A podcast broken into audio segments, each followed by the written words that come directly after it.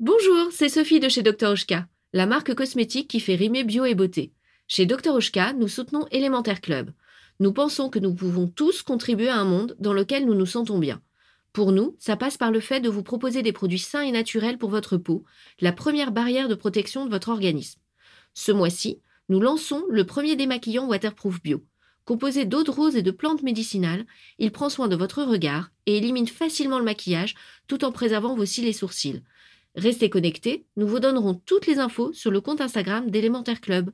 Bonne écoute On vit dans un monde depuis quelques années lourd, on peut vite être triste. Il est temps, il est vraiment temps qu'on remette un peu d'ordre là-dedans quoi. Mais ça me saute aux yeux, le plastique, de la stop Euh, ouais, il y a un espèce de retour en arrière, euh, je sais pas comment ça va se passer.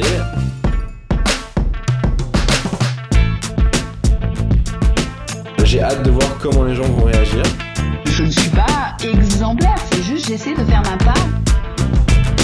Je suis assez optimiste finalement.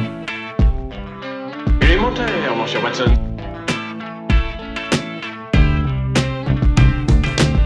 Bonjour à tous, vous écoutez Élémentaire Club. À l'heure du réchauffement climatique, de Deliveroo et de Tinder, on a décidé de réfléchir ici aux questions que nous sommes de plus en plus nombreux à nous poser et de faire un état des lieux de nos modes de vie. Si vous aussi vous cherchez des réponses, vous êtes au bon endroit. Bienvenue au club et bonne écoute. Aujourd'hui, on peut tout trouver. Un t-shirt à 50 euros chez un créateur ou un t-shirt à 5 euros chez une marque de fast fashion. De plus en plus de Français sont soucieux de la façon dont sont produits leurs vêtements, à la fois à travers la dimension humaine, qu'est-ce que je porte, qui l'a fait, dans quelles conditions, et la dimension écologique, quelle est la matière, euh, où vont les vêtements que je donne, euh, où est-ce que je les jette. La mode, c'est la deuxième industrie la plus polluante au monde. Comment est-ce qu'on en est arrivé au tout jetable, même pour la mode? Le t-shirt, c'est une pièce de base dans notre garde-robe. Facilement identifiable, tout le monde sait à peu près le prix qu'il souhaite payer pour ça. C'est une référence que nous avons choisie pour parler du coût des vêtements dans Elementaire Club. Salut Bénédicte Salut Sophie. Alors du coup, on a choisi le t-shirt euh, pour parler de la mode responsable. T'as demandé autour de toi, à des amis, de la famille, euh, combien un t-shirt devait coûter selon eux? Est-ce que t'as été euh, surprise par les réponses? J'ai pas été surprise. Enfin, en tout cas, j'ai eu beaucoup de réponses très différentes.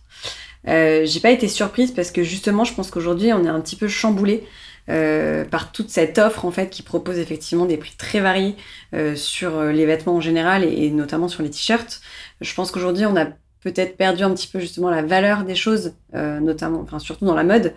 Donc non, j'ai pas été surprise parce que moi-même, euh, je sais pas combien j'aurais répondu à cette question. C'est vrai que moi, j'ai aucune idée en fait de combien devrait coûter un t-shirt. Mais du coup, euh, après ce reportage, t'as la réponse? Euh, alors, il n'y a pas de prix en particulier. En revanche, euh, certains estiment qu'il y a un minimum pour lequel il faut payer. On va rencontrer du coup plusieurs créateurs dans l'épisode qui nous expliquent justement que ça dépend de plusieurs critères. Donc il y a le choix des matières, il y a justement qui a fait les vêtements, où sont faits les vêtements. Donc effectivement, euh, ça dépend de plein de choses. On va entendre ça. Ok, super. Ben, on va écouter ça tout de suite. Pour toi, ça doit coûter combien un t-shirt? 35 euros. 9 euros. 20 euros. Hum, pour être bien produit ou pour être joli? Pour être joli, au moins 50 balles. Un t-shirt basique blanc, euh, je, je compterais mettre euh, entre 15 et 20 euros. Moi, je pense qu'entre euh, pff, entre 20 et 30 euros pour moi, un t-shirt en coton blanc. Ouais. Chers clients, toute l'équipe de votre magasin H&M se tient à votre disposition pour vous accompagner durant votre shopping. Bon shopping chez H&M. Un samedi comme les autres, je rentre dans un grand magasin de vêtements très connu qui propose des pulls à 19,95€, des pantalons à 9,95€ et des t-shirts à 4,95€. Moins de 5 euros pour un t-shirt, qu'est-ce que ça veut dire? Même si, en tant que consommatrice, je suis ravie de payer si peu cher, je me demande qui peut réussir à se payer dans cette longue chaîne de production pour un produit final à un prix si bas. Nous avons été nombreux à nous insurger après le drame du Rana Plaza en 2013, cette usine de production textile du Bangladesh qui s'est effondrée dans des conditions catastrophiques. Mais honnêtement, sommes-nous prêts à consommer la mode autrement? Aujourd'hui, la mode est instantanée, démodée en un mois, jetable. Comment en est-on arrivé là? J'ai demandé à Daniel Cloutier, responsable de l'innovation à l'IFM, l'Institut français de la mode.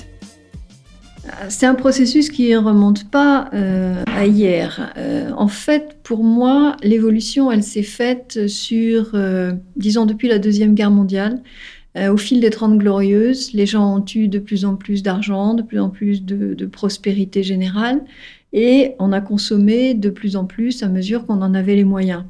dans le même temps, à mesure que ces volumes de consommation pouvaient augmenter, euh, les entreprises pouvaient aller plus loin pour sourcer moins cher et avoir euh, finalement une position compétitive sur le marché. Donc on est passé à une offre de mode qui n'a rien à voir avec celle, aujourd'hui on a une offre qui n'a plus rien à voir avec celle qu'il y avait il y a euh, moins de 100 ans.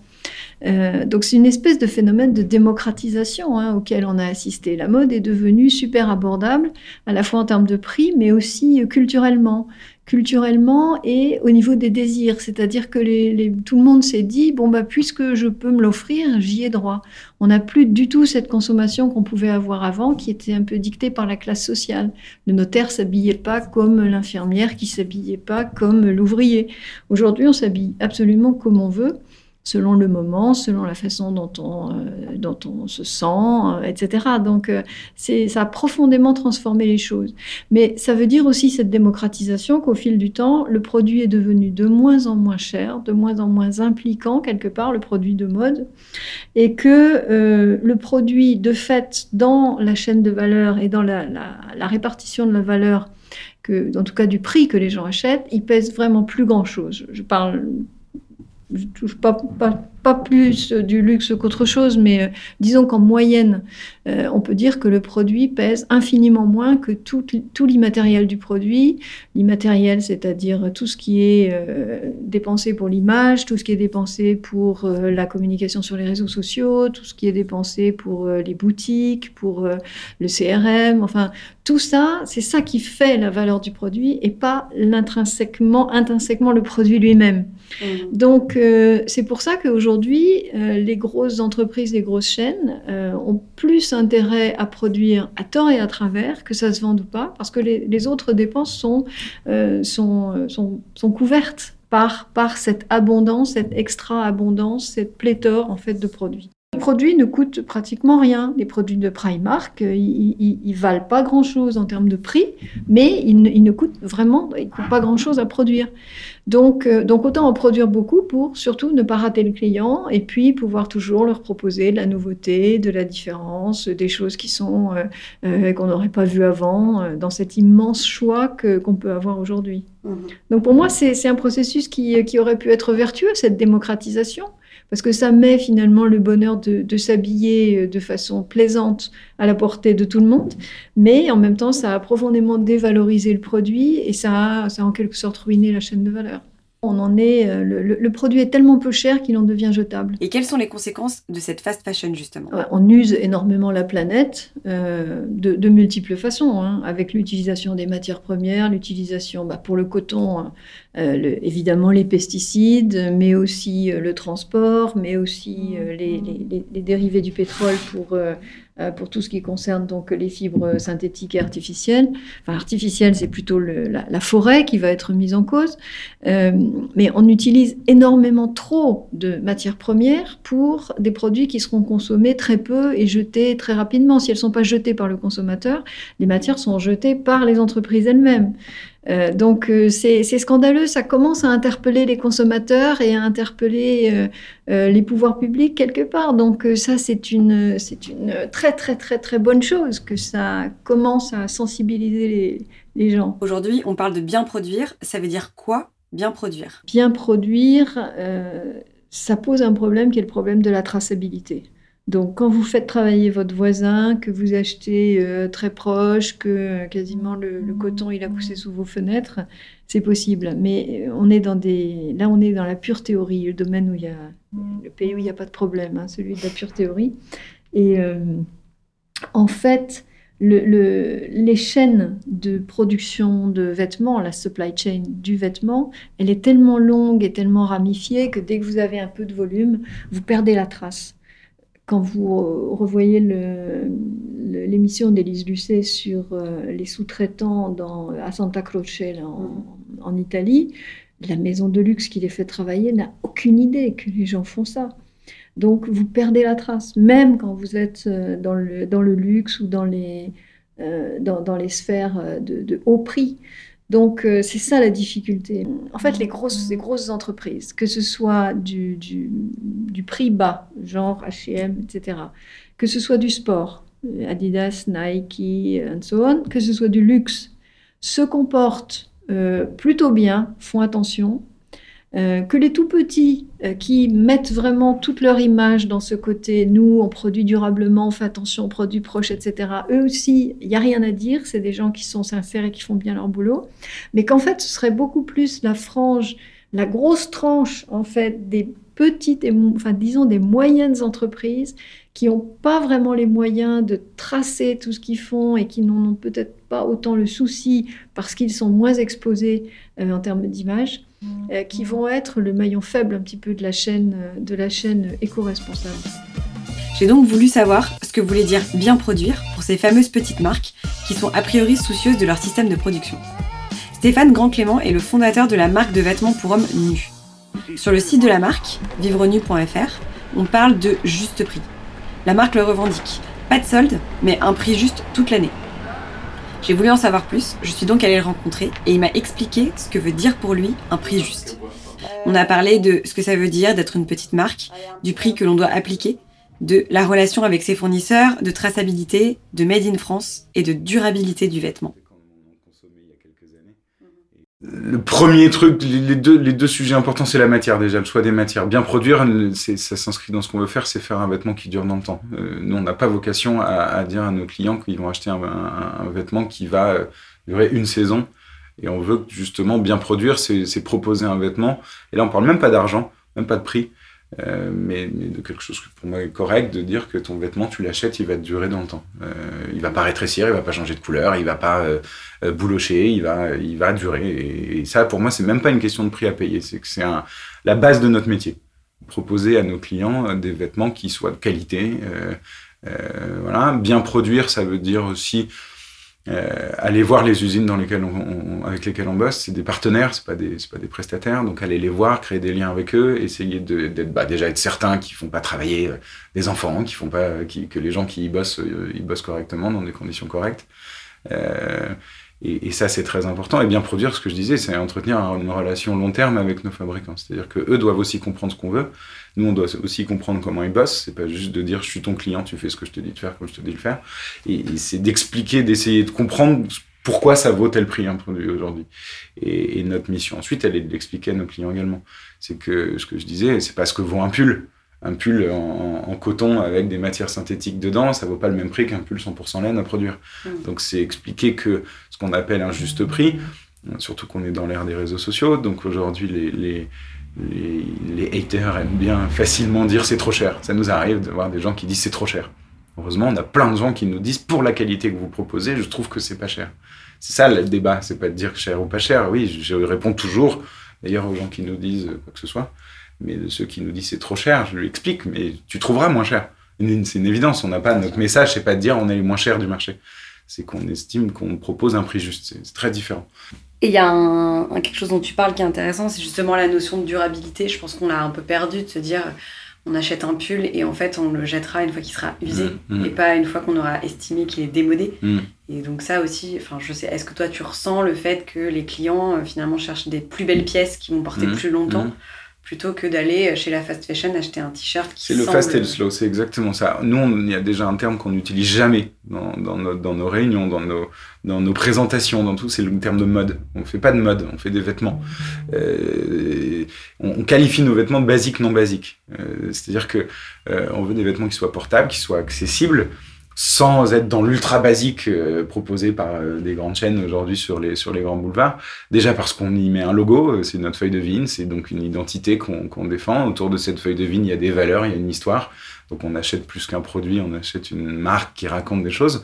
Euh, mais euh, c'est quand je dis qu'on parle pas de mode, c'est que pourtant on propose des collections, des nouveaux plus pas, pas des collections d'ailleurs, plutôt des nouveaux produits, mais qui soient des produits qui vont forcément coller une petite tendance. Il y a du vert cet hiver, on va faire du vert parce qu'on a envie de vert, mais, mais, euh, mais on va le faire portable, on va le faire. euh, euh, le mec qui veut aller au bureau avec, il peut le faire. Le mec qui et puis on va essayer de leur proposer toujours des, de les twister un petit peu sur des détails, sur des coupes, sur euh, sur euh, tu vois le sweat, on va lui mettre deux bandes sur la manche euh, parce qu'on trouve ça joli. Euh, de temps en temps, on va proposer des couleurs un peu plus fortes comme le safran qui est là, euh, mais qui vont être un, poil plus compliqué à porter, mais qui sont malgré tout tout à fait portables et pas trop pointus.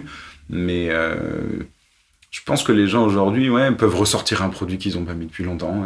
On jette beaucoup moins qu'avant. On, Parce que justement, en plus, quand on achète un produit au prix auquel on le propose, je disais tout à l'heure, on n'est pas pas cher. Donc on n'a pas envie de, de le mettre euh, trois mois et de le jeter. Euh, les, les produits qu'on vend, ils sont portables tout le temps. Et, euh, ouais, assez facilement en plus. Du coup, quelque part, tu ramènes le vêtement à son utilité première qui est de, De s'habiller. Exactement. Nous, on explique mode. la, la- la- le point de départ de nu. Le constat était de dire, euh, on a parlé d'argent tout à l'heure, de prix. L'autre pendant de la marque est de dire, on vit dans un monde depuis quelques années, depuis une grosse décennie, euh, qui est lourd, qui est chiant, qui est, qui est pas drôle. Euh, si on écoute, qu'on allume sa radio ou, sa télé, euh, on, peut vite être triste. Et je, moi, j'ai pas envie de l'être. et je pense qu'il y a des secteurs dans lesquels on peut pas aller contre. Moi, j'ai pas vocation à changer le monde. Il est, j'aimerais bien qu'il évolue. On peut essayer de nous faire des petites choses pour. Mais euh, si la mode est un sujet qui, en plus des autres, beaucoup plus sérieux, euh, que sont l'éducation de tes enfants, euh, le terrorisme, payer ses impôts, trouver un boulot, ça, c'est des sujets qui sont lourds. Je trouve pas que la mode en soit un. Il faut surtout pas qu'elle en soit un.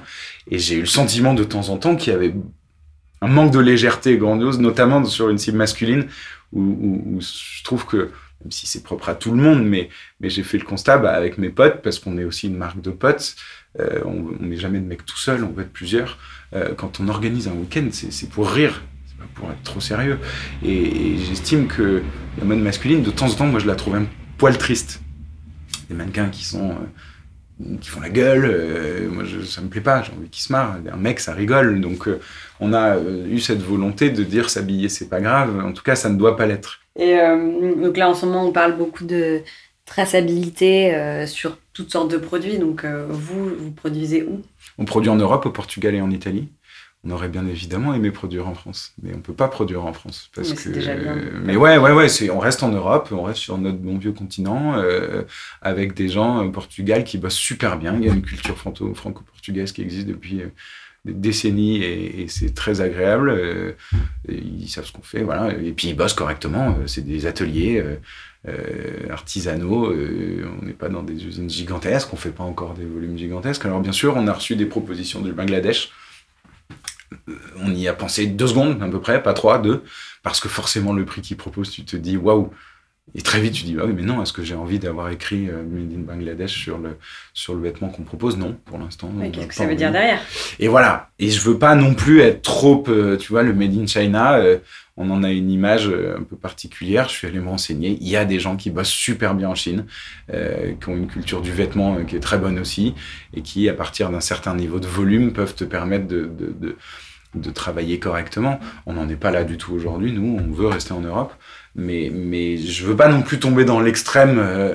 Qu'on a essayé de nous faire croire à un moment donné, si tu produis un vêtement en dehors des frontières françaises, ça sera un mauvais vêtement. C'est- totalement faux, c'est totalement euh, idiot. Euh, Les Italiens font nos pulls parce que c'est des pros de la maille et ils savent faire un pull de qualité qui ne bouloche pas, etc. Bah, je vais aller en Italie et j'ai pas honte d'aller faire fabriquer mes pulls en Italie. Euh, malheureusement, j'aimerais bien, je le disais tout à l'heure, le faire en France. C'est objectivement beaucoup trop cher. Donc, euh, il y a des gens qui y arrivent. euh, nous, on peut pas proposer le prix qu'on propose. C'est ça. C'est que sinon, ça, tes ah bah produits ouais, seraient deux fois plus chers. Il faut qu'on vive. Donc, mes produits seraient 30 à 40% plus chers Ouais. si je faisais en France. Chez vous, un t-shirt, ça coûte combien? Il est, il est vendu 29 euros. Il nous coûte 7 euros. Donc 29 euros TTC, il nous coûte 7 euros hors taxe. Euh, ouais, c'est à peu près ça qui coûte. ouais. Donc 29 euros pour toi, c'est le juste prix pour un. Ouais, faut pas que ça aille. Mais une fois de plus, euh, j'ai pas la prétention de dire pour moi. J'ai demandé aux gens combien ça coûtait un t-shirt. Et, et- et 1200 personnes m'ont répondu et j'en ai fait, voilà, j'ai voulu savoir. Euh, non, un t-shirt, ça coûte pas 55 euros. Et ça Ouais. coûte pas 5 euros non plus. Et ça coûte pas 5 euros non plus, c'est trop. Non, non, si il coûte 5 euros, il y a un problème quelque part. Et là, vraiment, le, le cas du t-shirt, ta question est très bonne parce que c'est le, le cas du t-shirt est vachement intéressant. Tu peux trouver dans le monde des t-shirts qui coûtent 5 euros, euh, euh, enfin, qui, qui coûtent 1 euro. Il y a plein de choses derrière qui vont pas. En tout cas, que nous, on ne veut pas euh, cautionner. Donc, euh, donc, on est dans le cadre du juste prix. mais j'estime que, d'ailleurs, mes clients me le disent, un t-shirt à 29 euros, ça reste un prix de vente correct, qui nous permet, nous, bien évidemment, de gagner un peu notre vie, euh, et qui permet aux clients de se retrouver avec un t-shirt qui va lui durer longtemps, qui va pas rétrécir, et qui leur a payé un prix correct. Mais donc voilà, je pense que c'est le bon prix. Je suis ensuite allée voir Louis Goulet, le fondateur de Noyoko, l'une des marques les plus en vue du moment.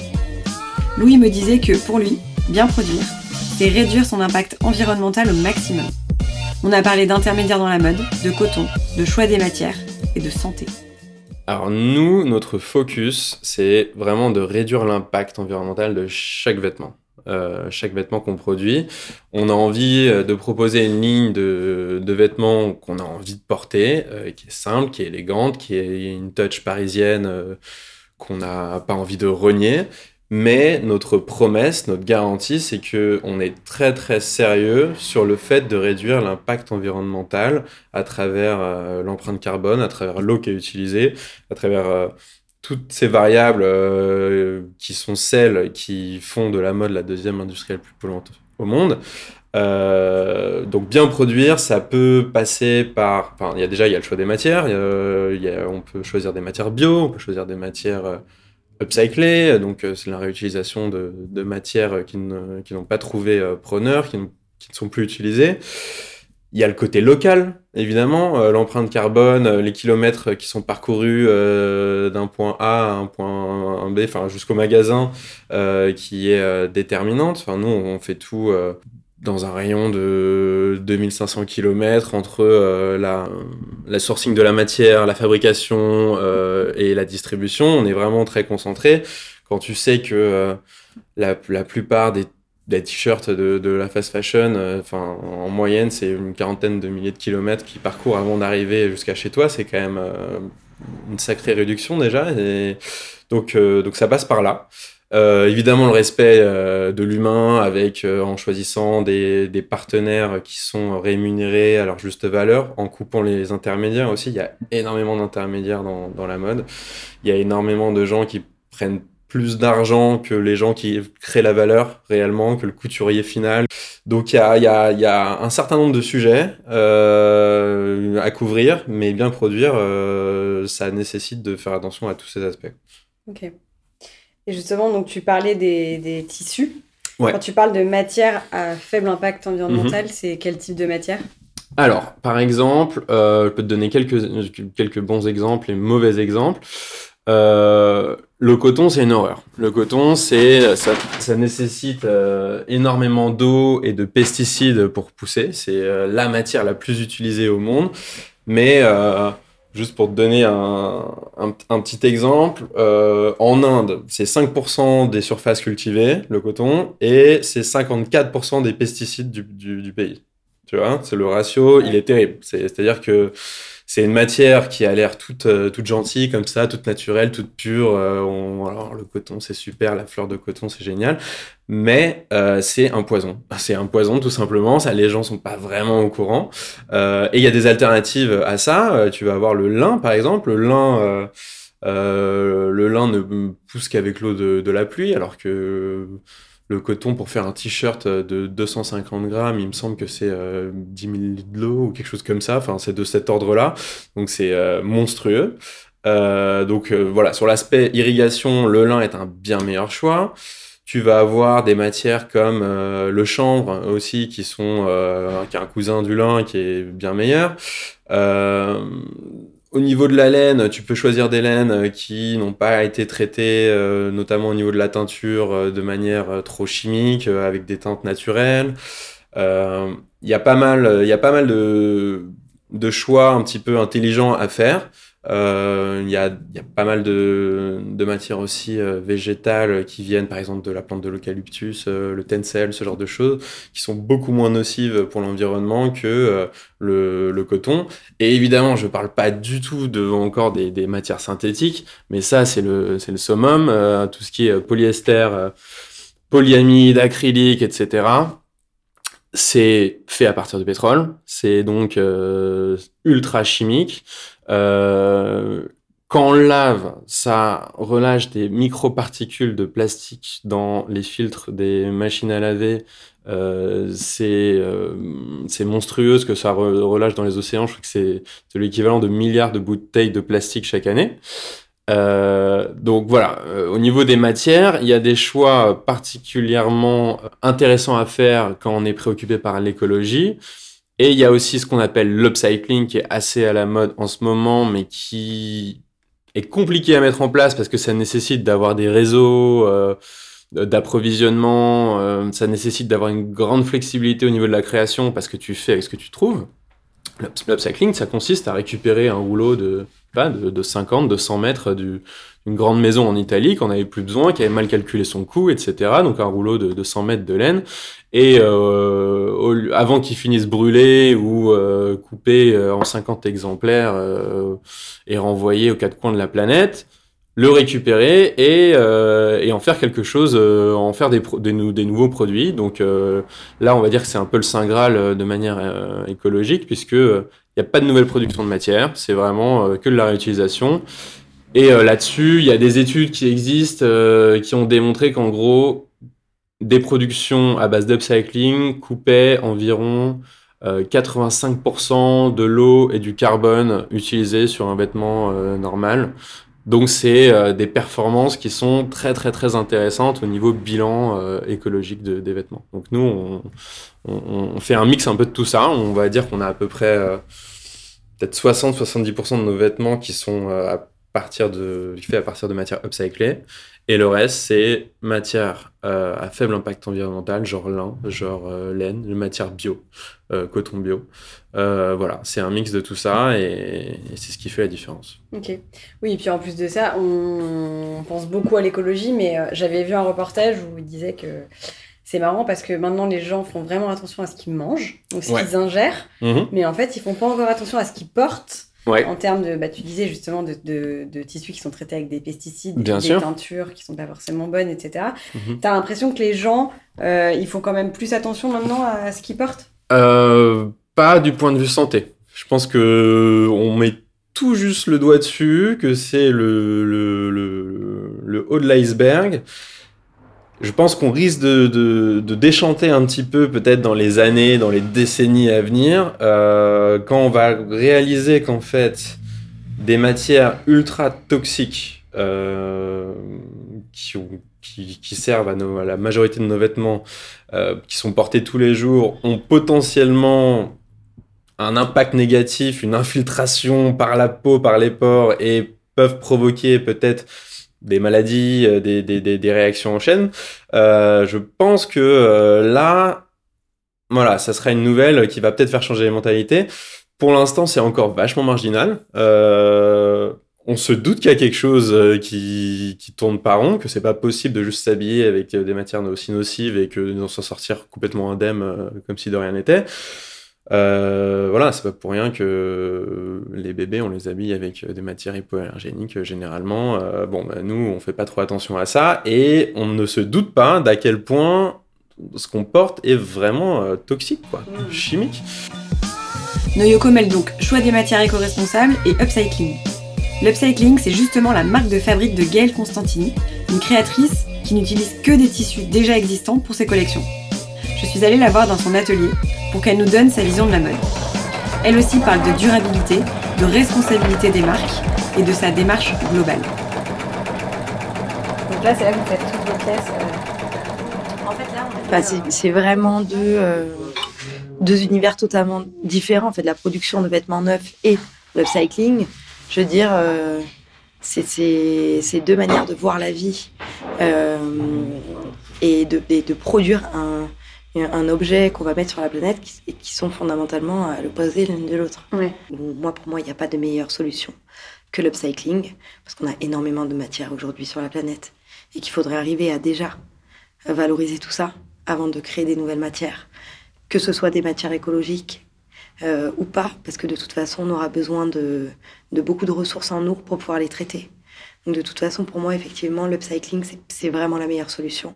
Alors, comment ça marche? En fait, nos partenaires nous permettent d'avoir de la matière première uniforme et qui soit euh, pérenne. C'est-à-dire que ce soit des collections, même pour eux, permanentes. Euh, quand tu as un partenariat avec des, euh, avec, des, avec des collecteurs auprès de l'hôtellerie, on sait qu'on va toujours avoir le même drap blanc et qu'on va pouvoir l'avoir toute la vie et qu'on va l'avoir en quantité extrêmement suffisante pour nos collections.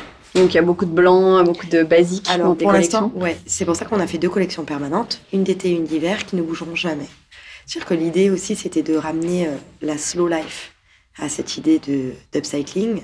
C'était de se dire qu'on consomme mieux, mais du coup, on réfléchit aussi à la manière dont on consomme.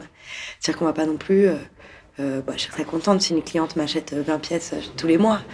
Mais en même temps, je crois qu'il y a, y a un vrai, euh, une vraie pédagogie aussi à mettre au cœur de tout ça.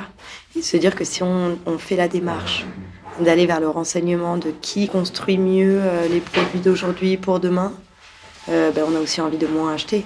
Parce qu'on respecte plus ce qu'on achète. Comme on le respecte plus, ben, on le garde plus et on aime mieux le porter. Il y a une vraie histoire autour du vêtement, c'est quelque chose que tu peux transmettre. Ouais, J'imagine. ouais, moi, je le ressens, en tout cas, dans les matières que j'utilise. Là, récemment, on a, uti- on a récupéré tous les rideaux du Sénat. Et euh, donc, c'est des rideaux qui étaient dans les greniers. Et, euh, et en fait, il y a un vrai truc. Enfin, il y a une vraie énergie. Il y a, il y a, euh, ouais, il y a quelque chose qui, qui passe avec le temps. euh, euh, en tout cas, on- plus on travaille avec des, euh, des choses anciennes qu'on récupère dans des vieilles maisons, plus on ressent euh, les énergies qu'elles portent. Et toi, dans les matières que tu utilises, que tu récupères, t'as- généralement, c'est quoi comme type de matière dit que Alors en fait, moi j'avais vraiment cette, euh, cette conscience de me dire j'ai pas le droit de choisir parce que finalement ce que je vais laisser ça va pas être recyclé. Et euh, c'est relou parce que qui va le faire? Euh, si je- j'utilise, si je me dis ah mais non mais moi je veux utiliser que des matières naturelles et de la soie, ouais, mais sauf qu'en fait il y a des trucs qui sont déjà là et que si on les utilise pas ça va être brûlé. Et que brûler en fait c'est des gaz à effet de serre. Et, euh, et nous on sait aujourd'hui en fait qu'on utilise, euh, enfin que la que l'industrie textile rejette 1,2 milliard de, gar- de gaz à effet de serre par an, ce qui est supérieur au trafic maritime et au trafic de l'aviation à l'international. C'est-à-dire que tu combines les deux, le nombre d'avions dans le ciel, le nombre de bateaux dans la mer, mais l'industrie textile rejette encore plus de gaz que de réunis. Incroyable. Donc, je vois, c'est vraiment genre c'est le, le summum de la pollution. Et donc, euh, effectivement, euh, je me suis dit, bah, quitte à, à aller les faire brûler, euh, il faut qu'on essaie de les recycler au moins une fois, quoi. L'écologie est sa priorité, mais la démarche de Gaëlle a également un véritable impact social. Elle travaille avec des ateliers d'insertion. Elle nous explique comment ça fonctionne. Alors les ateliers d'insertion, en fait, c'est des, euh, donc c'est des ateliers régis par une association qui sont, euh, qui sont destinés en fait à euh, donner euh, un travail aux gens qui sont isolés. Donc c'est des gens qui sont en situation d'isolement, de précarité financière. Ça peut être des gens euh, en retour de, de, de prison. Ça peut être des gens euh, qui ont été aussi euh, alcooliques ou toxicomanes pendant de longues périodes. C'est des femmes isolées. euh, ça peut être aussi des gens euh, à la rue ou des euh, émigrés euh, ou des réfugiés politiques. En fait, il y a vraiment tout un panel de gens en détresse. Et, en fait, l'idée, c'est il y a deux y a deux solutions en fait avec lesquelles on travaille. C'est ou aller vers des ateliers d'insertion qui ont déjà une expertise en termes de couture, qui sont établis comme femmes actives, ou Maison Alfort avec qui on travaille. Ou alors, avec Calais, on a travaillé de manière totalement différente, où c'était des gens qui étaient spécialisés dans de la coupe de chiffon industrielle et qu'on a réussi à monter en compétences pour qu'aujourd'hui ils puissent lire une fiche technique, monter un vêtement et développer des collections. Donc, en fait, il y a deux manières d'aborder le projet, d'un point de vue euh, pédagogique euh, ou simplement euh, commercial. Ok. Et c'était vraiment un- une volonté de ta part de travailler avec ces ateliers-là dès le début? Ouais, je me suis dit que autant le faire, autant le faire à fond. tu vois, je me suis dit que ce serait cool d'avoir un projet qui soit vraiment global et euh, de se dire. euh, bah, après, vraiment, moi, l'écologie, c'est ce qui me, ce qui m'anime. C'est euh, mon fer de lance numéro un. C'est le premier pilier de ma maison. Alors, quelle est la tendance aujourd'hui? Les Français veulent-ils revenir à une consommation de la mode plus raisonnée? Y a-t-il un rôle pour les acteurs de la fast fashion ou faut-il absolument les délaisser? Les avis sont plutôt partagés entre Daniel, Louis et Gaël. Pour moi, il y a quand même quelque chose qui se passe. Euh, et on voit que l'offre des marques, elle a quand même évolué et il y a des choses qui sont plus, euh, plus, propres, enfin je dis propres, plus mieux faites, qui sont, euh, qui sont vraiment à vendre. On peut acheter, même dans des choses pas très très chères, des vêtements qui sont produits euh, euh, avec un, souci pour la planète ou, disons, pour l'écologie en général. Le, le fait qu'il y ait une transparence énorme, en fait, des entreprises, qui est accentuée par les réseaux sociaux et, et on peut dire en général la méchanceté aussi des réseaux sociaux, mais aussi leur esprit critique, euh, ça fait quand même que ça pousse les choses dans le, dans le bon sens, je crois, et les consommateurs ont vraiment des aspirations à avoir autre chose. Alors, est-ce qu'ils sont prêts à payer pour? Ça, c'est la grosse question. Donc, c'est pour ça que c'est intéressant que le gros des troupes du, du grand commerce prennent ce, ce cheval de bataille qui est l'écologie, parce que même s'ils en font un petit peu, ça arrose beaucoup et ça pèse lourd. Ça pèse plus lourd qu'une petite boîte qui va mettre toute son âme pour faire euh, des vêtements magnifiques. Donc, euh, donc je pense qu'il faut pas cracher dans la soupe et vraiment euh, les, euh, les initiatives, même si elles sont euh, très euh, destinées à faire bien, etc., euh, si elles sont quand même honnêtement menées au bout, elles sont importantes et elles vont, elles vont changer un petit peu la- les équilibres, elles permettent de moins détruire les équilibres de la planète et les équilibres sociaux aussi. Euh, mais je pense que tout ça, ça part quand même d'une d'une évolution du consommateur et on le voit pas seulement dans la mode, évidemment, on voit le rapport à la voiture, le rapport à la maison ont infiniment changé. Et le rapport à la mode, ça vient derrière. Avant, on louait euh, un costume de soirée quand on voulait, euh, quand on voulait sortir euh, de façon tout à fait exceptionnelle. Mais aujourd'hui, les locations, ça, fleurit. Rent the Runway aux États-Unis loue maintenant beaucoup, je crois, plus de tout ce qui est vêtements pour aller travailler que de vêtements de soirée. Donc on n'est on plus dans une consommation exceptionnelle et vous avez des abonnements, euh, même Bocage en France s'est mis à louer des chaussures. Vous avez pour un mois, je crois que c'est 39, ou 39 euros, vous avez une paire de chaussures euh, euh, pour deux mois et vous la rendez, vous en reprenez une autre. Il y a un rapport à la possession qui est dramatiquement en train de changer et ça c'est très bien. En même temps, il y a toujours cette question qui fait mal, qui est de se dire que si vous prenez par exemple le Bangladesh, le Bangladesh vit des exportations d'habillement. Donc euh, une horreur comme le Rana Plaza qui a eu lieu donc en 2013 et qui a tué euh, 1135 personnes, je crois, euh, ça a quand même permis de sensibiliser un peu tout le monde et ça a permis de faire évoluer, alors temporairement ou durablement, la question est posée aujourd'hui parce que les accords sont en train d'être renouvelés, mais euh, ça permet quand même de faire évoluer les choses et d'avoir des, des guides de bonne pratique, des obligations de vigilance pour les entreprises qui, sont, euh, qui, qui permettent vraiment d'améliorer le sort des populations qui, euh, qui travaillent dans la confection dans, dans ces pays qui sont des pays difficiles, qui sont des pays euh, où il y a très très peu de, de ressources et très peu d'argent, et où euh, en plus tout est lié. Le problème, c'est que le- les pouvoirs publics au, au Bangladesh sont euh, les représentants de- de- des pouvoirs publics sont très souvent eux-mêmes des, des propriétaires d'usines. Donc euh, ils sont ils sont vraiment jugés partis. Et euh, mais la prise de conscience internationale doit permettre de faire évoluer les choses. Moi, je me souviens il y a très longtemps quand je faisais des interviews en Asie, on me disait euh, ah cette usine-là, elle travaille pour Marks and, Marks and Spencer, qui était l'un des seuls gros à l'époque avant les, les grosses les grosses euh, machines de guerre américaines, suédoises ou autres. Et, euh, et quand on travaillait pour Marks Spencer, bah, les choses s'amélioraient pour les gens. C'est-à-dire que tout le monde voulait travailler dans cette usine-là. Et c'est la goutte d'eau vertueuse qui permet d'améliorer petit à petit le sort de, de milliers, de millions de gens qui travaillent dans la confection. Effectivement, il y a une prise de conscience qui est en train de se faire. Je sais pas si elle est assez rapide. Euh, je sais pas si les gens euh, l'estiment à sa juste valeur euh, et euh, hiérarchisent la priorité aussi haut qu'elle devrait être.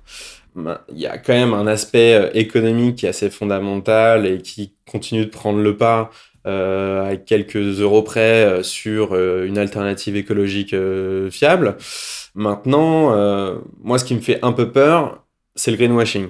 C'est-à-dire que on nous a démontré à maintes reprises que euh, quand une prise de conscience euh, se faisait, euh, les grands industriels trouvaient les mots, trouvaient les images, trouvaient les réponses pour détourner le, sujet, pour faire comprendre ou essayer de faire comprendre à tout le monde que le problème, euh, il s'en occupait, qu'il n'y avait pas de raison de paniquer, qu'il pouvait continuer à vivre comme avant et que de toute façon, ça allait le faire. Ça, ça me fait un peu peur. Quand je vois H&M qui fait, euh, qui se lance dans des euh, dans des euh, concours environnementalistes qui récompensent des innovations à ce sujet-là, quand je vois et qui sortent des petites collections conscious qui représentent 0,001 euh, et encore, je suis gentil, pour cent de leur production, et que finalement l'impact marketing dans l'esprit des gens, c'est ce qu'ils retiennent, c'est ce qu'ils se disent. Non mais moi quand j'en parle avec des gens, ils me disent mais ça bouge quand même, les gens font des choses, H&M ils font conscious, etc. Il y a, il y a des trucs qui se passent. Enfin, moi, c'est les réponses qu'on donne et, et ça, ça me fait peur parce que euh, c'est juste de la poudre aux yeux. Euh, C'est pas l'ombre d'une réponse au problème et euh, pourtant, euh, ça va nous faire perdre énormément de temps euh, dans la mise en place d'une vraie solution, quoi. On fait partie de plusieurs organisations euh, type euh, Anti-Fashion, Fashion Revolution. Euh, ce sont des mouvements quand même qui sont euh, assez activistes et, euh, et on, voit, on, on voit un public en tout cas qui s'intéresse. Euh, un public qui n'était pas forcément au courant avant, mais finalement quand on leur donne des chiffres aberrants, ils se disent que maintenant qu'ils le savent, ils peuvent plus vivre sans. Quoi. Et c'est ça un peu, c'est ça euh, qui, est, qui est un peu difficile. Typ- typiquement, quand on leur dit que si tu achètes un t-shirt neuf, tu vas utiliser 2500 litres d'eau, mais que si tu achètes un t-shirt Gal Constantini, bah, tu vas utiliser 1,8 litre d'eau pour la confection. Bah, du coup, euh, ça fait des économies qui sont euh, extraordinaires. Et, euh, et c'est vrai que bah, les gens sont de plus en plus curieux. Nous posent vraiment des vraies questions. Et, euh, et je pense que de toute façon, quand on voit les newsletters d'H&M ou etc., ils mettent quand même un accent. Euh, ils mettent quand même un accent sur le fait de- d'essayer ou de tendre à une, à, à une confection sustainable euh, plus qu'avant. Ouais. Et t'en penses quoi? Tu penses que c'est du Moi, je pense que ou- Non, non, moi, je pense que c'est très positif. toutes les initiatives qui, qui font que ça peut changer, c'est positif. Les étudiants en école de mode, qui seront les créateurs de demain, se sentent-ils concernés par les enjeux d'une mode plus responsable Pour terminer ce reportage, je suis allée voir les étudiants d'Esmod, une école de mode parisienne. J'ai discuté avec Alex, un étudiant qui vient de reprendre ses études, pour savoir si ces sujets étaient abordés à l'école. C'est des sujets qu'on aborde effectivement parce que ça devient de plus en plus important, parce que la société elle change et euh, elle change beaucoup en ce sens, surtout avec les nouvelles générations qui arrivent, qui sont beaucoup plus sensibles à ça. Euh, pour autant, c'est pas le cœur de nos programmes non plus. On pourrait aller plus loin, euh, je pense, en mon sens. Euh, après, c'est vraiment une question complexe, surtout en fonction des spécialités qu'on fait. Moi, je fais par exemple une spécialité haute couture, enfin couture traditionnelle. La haute couture, c'est souvent des belles matières, des choses comme ça à utiliser. C'est un peu compliqué de recycler, mais ça arrive. Martin Margiela le faisait, par exemple. Donc, euh, euh, nos professeurs nous encouragent à aller en ce sens. C'est pas toujours évident. Voilà. On est dans une société de, de trash, quoi. Et on a été euh, élevé avec la fast fashion, qui n'y avait pas dans les années 80, ou enfin qui a vraiment commencé dans les années 90. Et aujourd'hui, on a produit tellement de vêtements qu'on n'a plus besoin d'en produire pendant des dizaines et des dizaines d'années, tellement on pourrait refaire des collections complètes juste avec ce qu'on a déjà produit. Et je pense que les plus jeunes sont vachement sensibles à ça. C'est pas le cas de tout le monde, mais nous on le voit quand même à l'école. Il y a effectivement des gens qui sont vachement là-dedans. L'école nous met aussi un peu euh, sur ce genre de projet. L'année dernière, il y avait un projet euh, avec une marque italienne, euh, non, allemande, pardon, allemande. Euh, C'était un concours en fait à réaliser avec la marque, avec un voyage à gagner à Vérone, etc. pour faire une collection responsable. Euh, et il y avait plusieurs, euh, plusieurs euh, choses à gagner, c'est-à-dire qu'il y avait un prix pour le design avec des éléments euh, éco-responsables que eux nous fournissaient mais qu'on pouvait fournir également de notre propre plein, gré. Il y avait donc c'était design, c'était réalisation, donc modélisme, et puis c'était idée écologique. Pour conclure, Louis de Noyoko nous prouve que mode et écologie peuvent parfaitement cohabiter. La clé, c'est de penser design et de ne pas perdre de vue que l'écologie a eu pendant longtemps une image un peu austère. Et il était temps de dépoussiérer tout ça. Je pense que là où les marques écolo euh, ont échoué souvent, c'est qu'elles n'ont pas réussi à comprendre, euh, notamment dans la mode, les codes euh, qui ne pouvaient pas être occultés en fait. C'est-à-dire qu'avant tout, tu fais des vêtements et les gens qui viennent chez toi, qui dépensent leur argent chez toi, te font confiance pour être stylés en sortant de chez toi. C'est voilà. Si en plus tu as une promesse euh, qui est que non seulement ils vont être stylés, mais qu'en plus ils détruisent pas la planète, là t'as gagné. Là d'accord. Mais voilà, il y a cet ordre des choses qui ne changera pas. Tu es obligé de, pour véhiculer un, message qui est sérieux, euh, surtout dans notre société actuelle, euh, là on parle de mode, mais je pense que c'est applicable à beaucoup de domaines. T'es obligé de- d'y mêler euh, un certain attrait, une certaine forme, un certain divertissement parfois, quelque chose qui fait juste passer la pilule en fait et qui, et qui fait que ton message est, est pas juste moralisateur, il est pas juste, euh, voilà, il est agréable à, à, porter, à regarder, à- quel, que soit, euh, quel que soit le contenu. Mais voilà, il faut, euh, il faut faire attention à ça, je pense, ouais, sinon, euh, sinon c'est un coup d'épée dans l'eau et à la fin, euh, tout le monde est perdant, quoi. Voilà, le, le, le fond ne passera pas sans la forme, donc. Sounds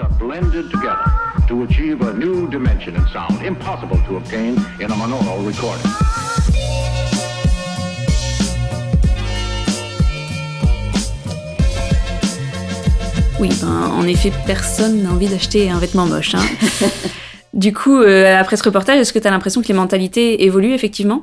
Oui, je pense qu'elles évoluent et comme le disait euh, Daniel Cloutier de l'IFM euh, très justement, il y a un rapport par exemple à la possession qui est vraiment en train de changer et ça c'est hyper intéressant notamment dans l'industrie de la mode. Il y a quelques années, c'était impensable de louer des vêtements. Euh, Aujourd'hui, euh, des entreprises comme Le Closet par exemple cartonnent en France. Euh, donc Le Closet est une entreprise qui te permet de recevoir un paquet en fait avec des hum, différents vêtements que tu vas porter quelque temps. Donc c'est toi qui décides de la fréquence. Tu peux euh, le renvoyer au bout de trois mois ou le renvoyer au bout d'une semaine si tu as déjà envie de changement et on t'en renvoie un nouveau. Donc ça, c'est un modèle qui est intéressant. Euh, la seconde main, c'est pareil. Euh, Vinted, finalement, a vu le jour assez récemment en France et ça cartonne. Euh, pareil, je pense qu'il y a quelques temps, euh, acheter de la seconde main, euh, c'était un peu un aveu d'échec en disant bon bah c'est parce que j'ai pas les moyens. Aujourd'hui, je pense qu'il y a énormément de nanas autour de nous qui vendent ou qui achètent sur Vinted. Donc oui, je pense que les choses sont vraiment en train de changer.